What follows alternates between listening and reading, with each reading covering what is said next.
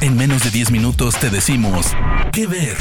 Películas, series, documentales, cortos, stand-ups o shows que recomienda el equipo de Spoiler Time.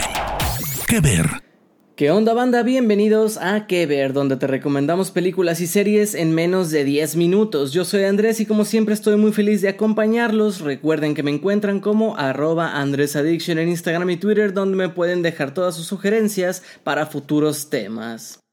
Gente, esta semana llega a las salas de cine The Boogeyman de Stephen King, lo que marca una trayectoria de adaptaciones impresionantes, siendo esta la adaptación número 75 de una de sus novelas, ya sea en la pantalla grande o en la televisión. Piénsenlo, no sé si haya un escritor con más historias adaptadas, pero el chiste es que con esto nos damos cuenta que el escritor estadounidense es uno de los favoritos para ponernos los pelos de punta con sus escalofriantes, pero a la vez también conmovedoras historias. Es por eso que para festejar esa trayectoria de talento y creatividad, hoy les traigo 5 de las mejores adaptaciones de Stephen King. Empezamos. Abrimos con El Resplandor de 1980, dirigida por Stanley Kubrick. Esta película es una obra maestra del cine del terror psicológico. Aunque la adaptación se aleja de la novela original de Stephen King en varios aspectos, la interpretación del legendario Jack Nicholson como Jack Torrance y su descenso a la locura es absolutamente memorable. La cinematografía es excelente con imágenes icónicas como las gemelas en el pasillo y el laberinto nevado que quedan grabadas en la mente del espectador. Un punto destacable del resplandor es el uso efectivo de la música y el sonido para crear una atmósfera inquietante. La dirección de Kubrick y la puesta en escena son inigualables, con cada escena meticulosamente diseñada para generar tensión y miedo.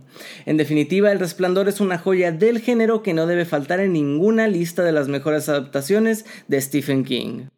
Como dato curioso, esta adaptación no le gustó nada a Stephen King y es fecha que sigue haciendo comentarios de molestia contra Stanley Kubrick, que a pesar del enojo del escritor se sacó un 10 con esta película que puedes ver en HBO Max. Seguimos con Eso del 2017, una adaptación moderna de una de las novelas más populares de Stephen King. Esta película se centra en la primera mitad de la novela en la que el grupo de niños en el pequeño pueblo de Derry se enfrentan a un mal ancestral que toma la forma de Pennywise el payaso bailarín. Lo que distingue a eso es su excelente elenco de jóvenes actores quienes entregan actuaciones sólidas y convincentes. El diseño de producción es excepcional también creando una atmósfera de horror y suspenso que te mantiene en vilo. Y por supuesto, Bill Skarsgård es verdaderamente escalofriante dentro de su interpretación de Pennywise, dando vida a uno de los villanos más temibles de Stephen King. Eso de 2017 está en HBO Max.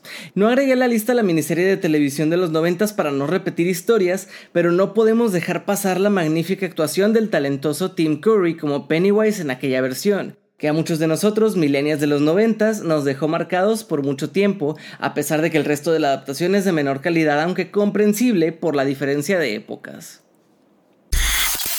Continuamos con Misery de 1990, una película que explora un tipo de horror más realista y psicológico. Kathy Bates nos ofrece una actuación impresionante como Annie Wilkes, una enfermera y fanática de los libros que rescata a su escritor favorito después de un accidente y lo mantiene cautivo. Recuerdo haber sido pequeño y verla desde un inicio sin saber qué película era y como al principio parece que va a ser mucho más ligera, pues pura finta porque acabé bien traumado después de ver todas las maneras en las que Annie mantiene cautivo a Paul Sheldon, interpretado por James Caan, usando abusos físicos y psicológicos por igual. Verdaderamente una fan loca. La cinta es una tensa batalla de voluntades entre estos dos personajes brillantemente interpretados, la dirección experta de Rob Reiner y la atmósfera asfixiante que se crea durante toda la película hacen de Misery una de las adaptaciones más emocionantes y memorables de la obra de Stephen King que puedes encontrar en Prime Video. Pasamos ahora a Sueño de Fuga de 1994. Aunque Stephen King es más conocido por sus historias de horror, esta película demuestra su habilidad para contar historias conmovedoras y poderosas fuera de ese género. Es una historia sobre la esperanza y la amistad en medio de la adversidad, que sigue a dos prisioneros a lo largo de varias décadas en la prisión de Shawshank. La dirección meticulosa de Frank Darabont y sus excelentes actuaciones de Tim Robbins y Morgan Freeman hacen que Sueño de Fuga, su título en español, sea una película inolvidable. A pesar de su duración de tres horas, cada momento de la película se siente necesario y contribuye a la emocionante narrativa.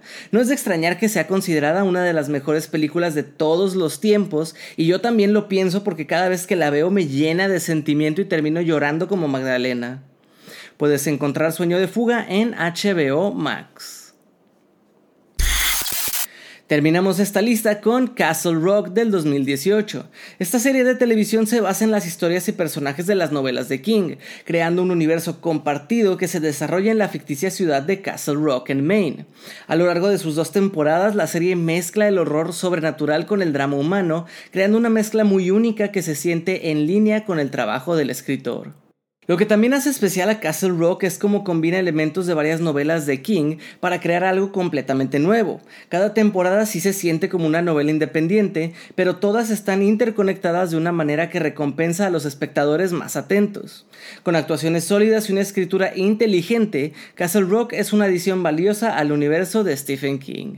Puedes verla a través de Lionsgate Plus.